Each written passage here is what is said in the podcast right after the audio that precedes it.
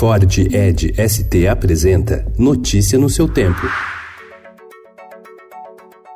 Olá, sejam bem-vindos. Hoje é quarta-feira, dia 28 de agosto de 2019. Eu sou Adriana Simino, ao meu lado, Alessandra Romano. E estes são os principais destaques do jornal Estado de São Paulo.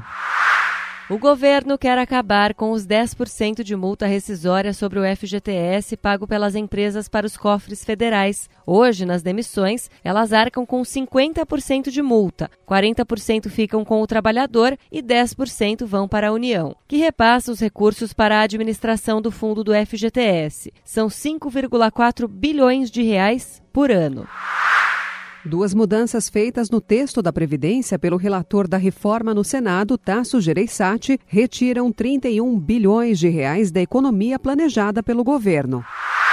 Sérgio Moro tentou demonstrar ontem que está tudo bem com Bolsonaro após reunião com o presidente. No encontro, falou-se em uma rede de intrigas que teria como objetivo desgastar a relação dos dois.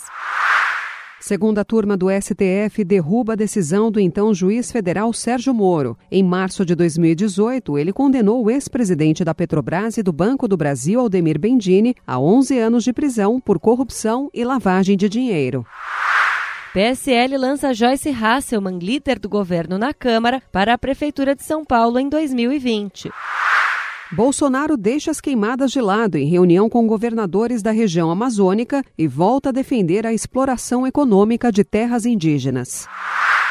Grupo conservador ligado à Igreja Católica ataca Sínodo da Amazônia. Apagão já prejudica trabalho em Ministério da Economia.